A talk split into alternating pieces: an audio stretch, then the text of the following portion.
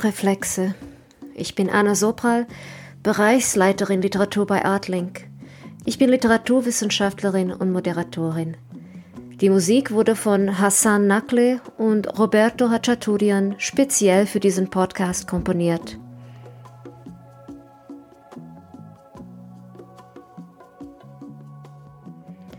Reflexe bietet Ihnen einen einzigartigen Zugang zum Kontext literarischer Werke und bringt Ihnen die Akteurinnen, die Produzentinnen und die Welt hinter den Romanen näher. In dieser Folge sprechen wir über das Buch Imagine Africa 2060 Geschichten zur Zukunft eines Kontinents. Das Buch, 2019 beim Peter Hammer Verlag erschienen, besteht aus zehn Kurzgeschichten, von denen neun speziell für diesen Band verfasst wurden. Mit den Herausgeberinnen Christa Morgenrath und Eva Wernicke sprachen wir über diese Idee, einen Band herauszugeben, der sich ausschließlich mit Zukunftsvisionen befasst. Erstmal erzählte uns Eva Wernicke über das Projekt hinter dem Buch, das bereits lange Zeit in Köln besteht.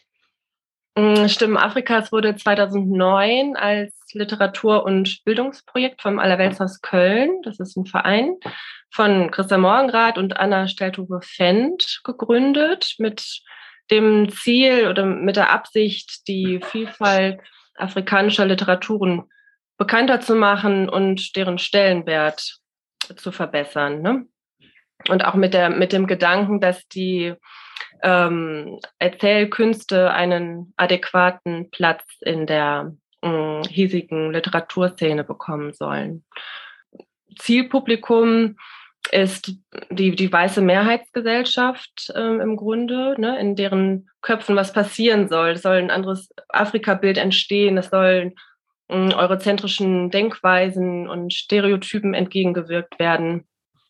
Genau, und so haben wir mh, mm, ja, in den vergangenen, was haben wir jetzt, 13 Jahren, 12 Jahren, äh, in verschiedenen Formaten wie ähm, Podiumsdiskussionen, äh, vereinzelte Theatervorführungen und Schulveranstaltungen, vor allem aber durch AutorInnen-Lesungen mit anschließenden Gesprächen.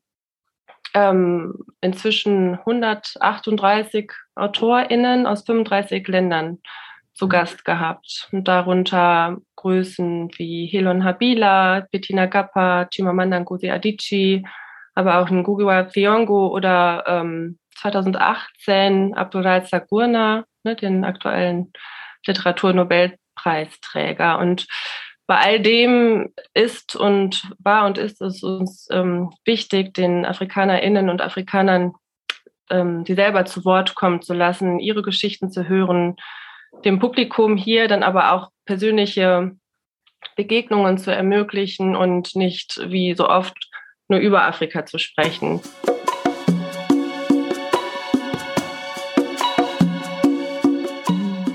Christa Morgenrath erzählte, wie es dann aus diesen Gesprächen, Lesungen, Theateraufführungen und Projekten in Schulen eigentlich zu einem Band kam.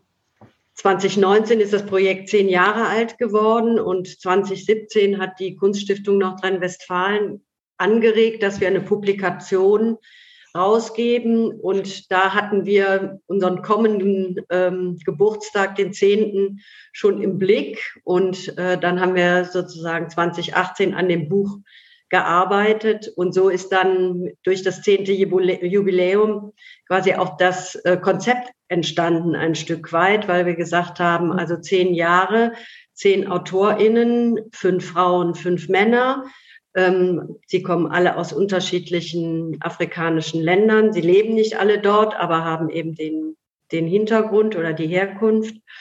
Ähm, und äh, dann hatten wir ja den Luxus, weil wir wirklich ein Buch nach dem eigenen Gusto machen zu dürfen. Es gab äh, keine Vorgaben, wir waren da ganz frei und haben dann überlegt, was uns selber interessiert und ähm, oder interessieren würde. Ähm, und das sind eben Zukunftsvisionen gewesen, dass wir gesagt haben, wir, das gibt es relativ wenig bisher, ähm, hat auch damit zu tun, ähm, dass afrikanische SchriftstellerInnen sich vielfach ja mit Vergangenheit auch auseinandersetzen müssen, was eben nicht zuletzt auch die Schuld der Europäer ist, dass sie erst ihre eigene Geschichte erzählen oder ihre Geschichten erzählen müssen, ähm, auf ihre Weise, äh, weil ja eben auch die ganze Historie europäisch überschrieben ist. Aber was kommt denn eigentlich danach und was ist, wenn wir sie bitten, in die Zukunft zu blicken? Und ähm, so ist die Idee entstanden.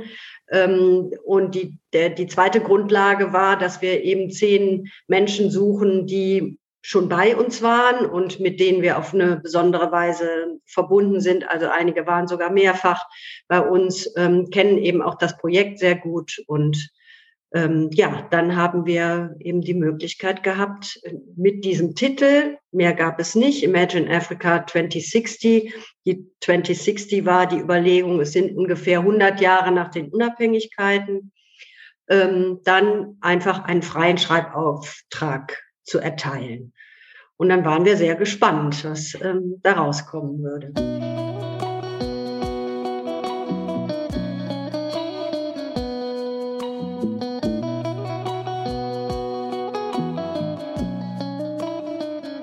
Was dabei herauskam, ist so vielfältig wie die Literaturen, Sprachen und Kulturen eines Kontinents.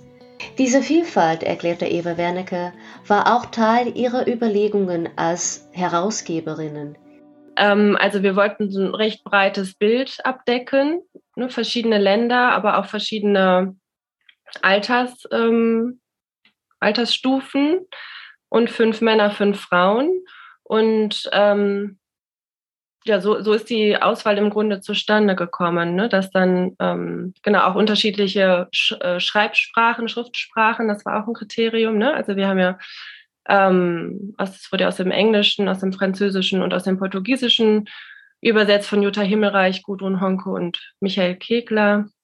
Christa Morgenrath fügte hinzu, dass auch die Auseinandersetzung mit dem europäischen Kontinent und mit den Beziehungen zwischen Europa und Afrika damals, heute und in der Zukunft eine große Rolle bei vielen Autorinnen gespielt hat.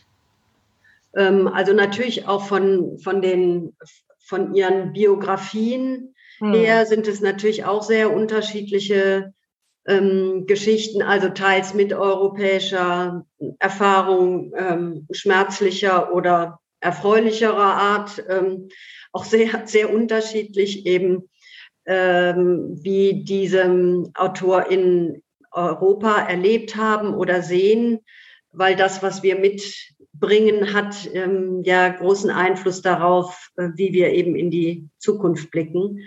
Und ähm, natürlich auch aus welchen äh, aktuellen Kontexten die Menschen kommen, ne? ob sie eben auf dem afrikanischen Kontinent überwiegend leben oder äh, in der Euro europäischen Diaspora. Also es gibt so unglaublich viele Facetten und das, dafür sind am Ende natürlich eigentlich zehn AutorInnen viel zu wenig. Aber wir haben versucht, ähm, da über die Auswahl also ein möglichst breites Spektrum abzudecken.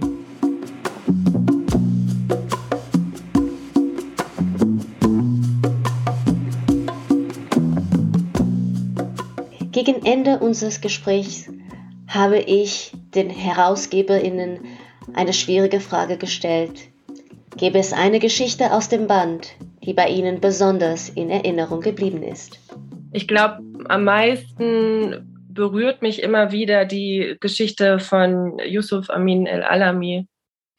Er ist schöner Krieg, also das, das, äh, ja, da, da tut sich immer sehr, sehr viel in mir. Aber ich würde jetzt nicht die eine Geschichte herauspicken wollen, aber das äh, ist vielleicht das, was ich zu der Frage sagen kann, ja.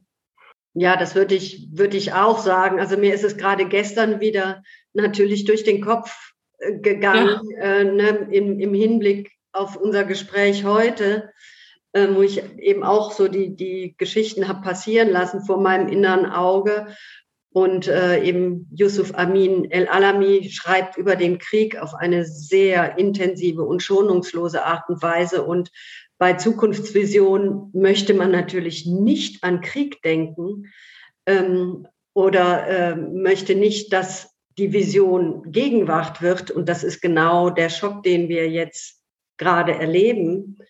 Und äh, insofern ist es toll, dass dieses, dieses, ähm, dieser Aspekt äh, auch mit in dem Buch vorhanden ist. Also mit den, mit den Schrecken des Krieges und mit einer, mit einer sehr hohen Sensibilität für dann ein einzelnes Schicksal, äh, an dem wir lesend dann teilnehmen können, weil Krieg ist ein großer Begriff und ein großes, schreckliches Ereignis, was wir als Menschen, die wir jetzt in den Friedensjahren geboren und aufgewachsen sind, ja gar nicht fassen können.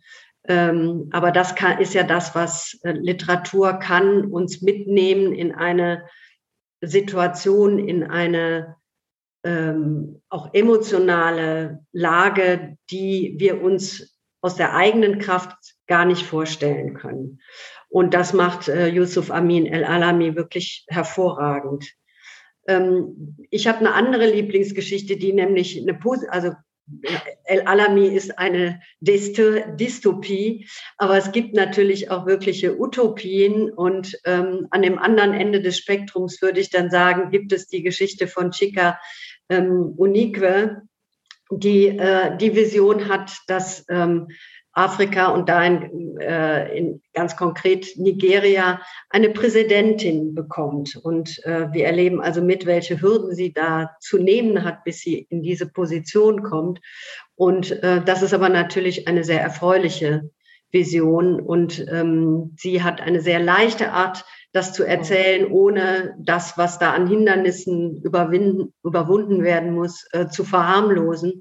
Ähm, aber das sind eben sehr starke Frauenstimmen, die da auch zur Geltung kommen. Und ich glaube, das hat uns natürlich als Macherinnen auch besonders gefreut, dass die äh, weiblichen äh, Schriftstellerinnen da auch sehr, ähm, sehr mutig und sehr selbstbestimmt äh, auftreten in ihren hm. Geschichten. Wobei die, die Frauen ja generell in vielen Geschichten eine sehr starke Rolle spielen. Ne? Also die, ich finde, das zieht sich so bisschen durch, wobei das ja gar nicht, die ähm, Autorinnen und Autoren wussten ja voneinander gar nicht, was sie schreiben, ne? aber die Rolle der Frau oder von verschiedenen Frauen ist schon ähm, in allen Geschichten irgendwo erkennbar oder in den meisten auf jeden Fall. Mhm. Mhm.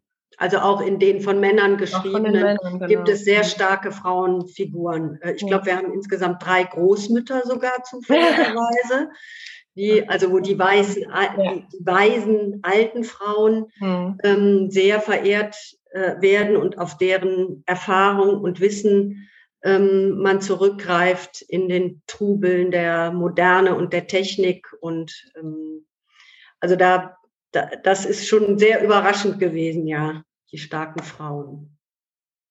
Sie halten also in der Hand Visionen, Hoffnungen, Schmerzen, Enttäuschungen, Dystopien und Utopien.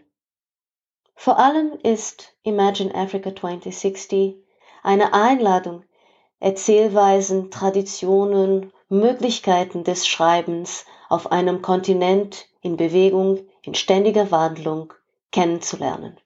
Also ein, ein Buch will, glaube ich, immer so, will immer zum Weiterlesen animieren. Hm. Und ähm, das war ja auch mit so einer Überlegung zu sagen, wir wollen minimal eine Art von Vielfalt abbilden mit dieser Anthologie, aber wir wollen eben auch einladen zum Mehrlesen. Das heißt, ähm, wenn mir jetzt eine oder zwei Geschichten besonders gut gefallen, dann ähm, äh, recherchiere ich und finde andere Bücher von dieser Autorin oder diesem Autor, die ich lesen kann. Und insofern haben wir das wirklich als eine Einstiegs Lektüre so ein bisschen auch konzipiert.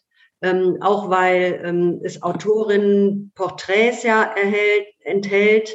Also wir finden da nicht nur ähm, den Namen der SchriftstellerInnen, sondern eben auch ein bisschen biografischen Hintergrund und Fotos und betten das so ein wenig ein, so dass ähm, ja man auch eben darin blättern kann und äh, immer mal wieder nachschauen kann, auch was wir zum Beispiel alles an Gästen bei uns gehabt haben. Es gibt so eine kleine Chronik im, äh, im Anhang. Ähm, also wirklich ist es so ein bisschen als eine Einstiegslektüre ähm, konzipiert, um zu sagen, so, es gibt unendlich viel mehr. Ähm, das sind jetzt sozusagen die ersten Kostproben, über die man ähm, ja, sich eingeladen fühlen kann, mehr zu lesen.